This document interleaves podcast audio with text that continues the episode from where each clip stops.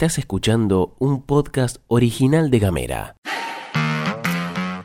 Hoy es miércoles 4 de octubre y tenemos varias cosas para contarte. Te damos la bienvenida al informativo de cada mañana. En casa, En Ushuaia. en camino, En Tolwyn. en tu celu, En Río Grande. en 7 En minutos. toda la Argentina. Estas son las noticias para arrancar la jornada.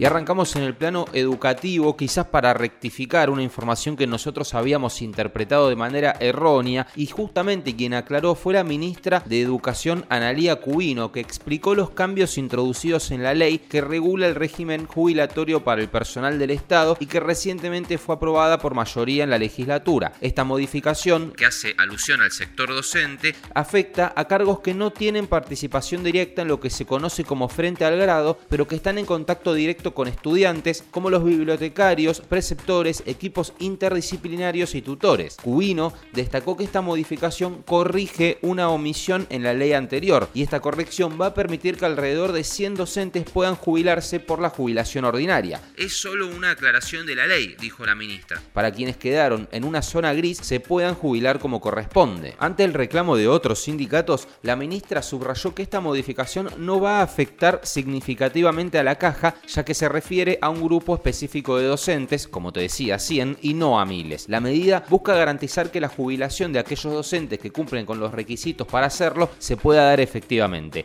Los y las docentes se encuentran de paro total de actividades con realización de movilizaciones y ollas populares en toda la provincia. Los reclamos los hemos enumerado en más de una oportunidad en este espacio. Estaría bien agregar que siguen sin poder acordar un número en términos de paritarias, el gobierno y el sindicato, y que ese aumento será nuevamente otorgado por decreto decreto.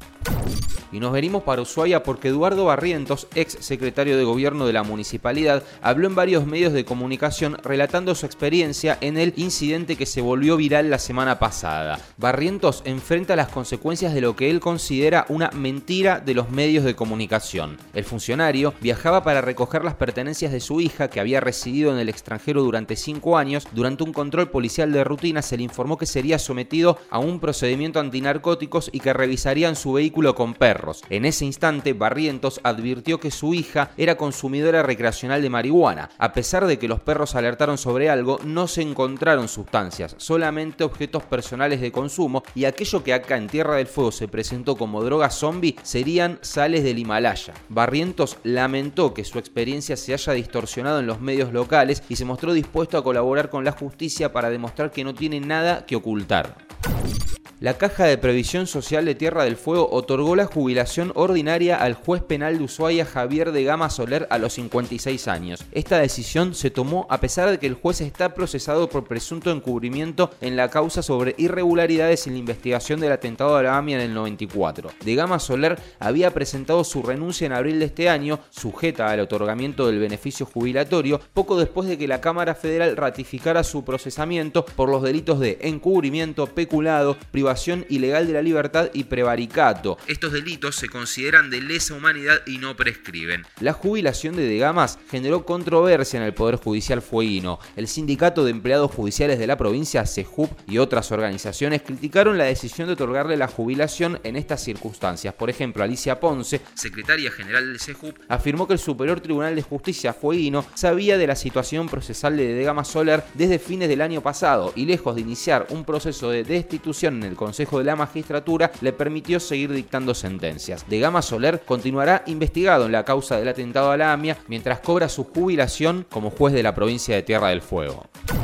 La presidenta del IPB, Laura Malvinas Montes, otorgó una vivienda en comodato por 12 meses a Diego Alberto Mancini Loiácono. Esto te lo contamos con información de Agenda Malvinas. ¿Por qué esto genera controversia? Porque Mancini Loiácono es una figura relacionada con la empresa Leolabs, propietaria del famoso radar. Más precisamente es uno de los gerentes. El beneficiario recibió la vivienda en la calle Los Coihues, en el barrio de Andorra de Ushuaia, con una cuota mensual de 107 mil pesos. El malestar en el IPB se debe a la falta de intervención de las áreas sociales y legales en la decisión de otorgar la vivienda. Solamente figura la firma de Malvinas Montes. Y esto ocurre en un contexto donde existe una demanda social de alrededor de 8.400 viviendas en la provincia. Este dato lo reconoce la propia Montes en una nota brindada hace algunas semanas a Nacional Ushuaia.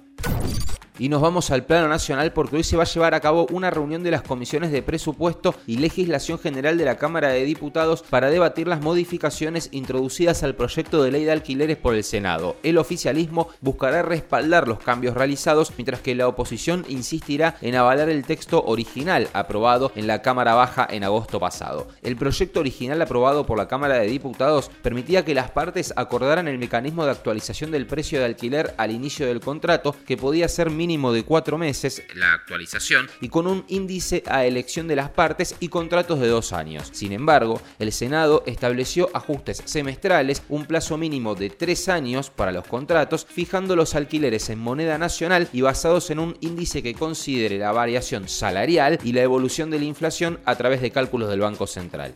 Seguí nuestros contenidos en gamera.com.ar. Y llegamos al final de la pastilla de Gamera. Te agradecemos mucho por acompañarnos hasta acá. Recordá que puedes recibir este informativo directamente en tu celular mandando un mensaje de WhatsApp al 2901 50 29 90. Mica Maldonado, Julián Melone y Gastón Lodos es el equipo que está detrás de este informativo. Te agradecemos mucho como siempre y si te parece nos reencontramos mañana. Gracias.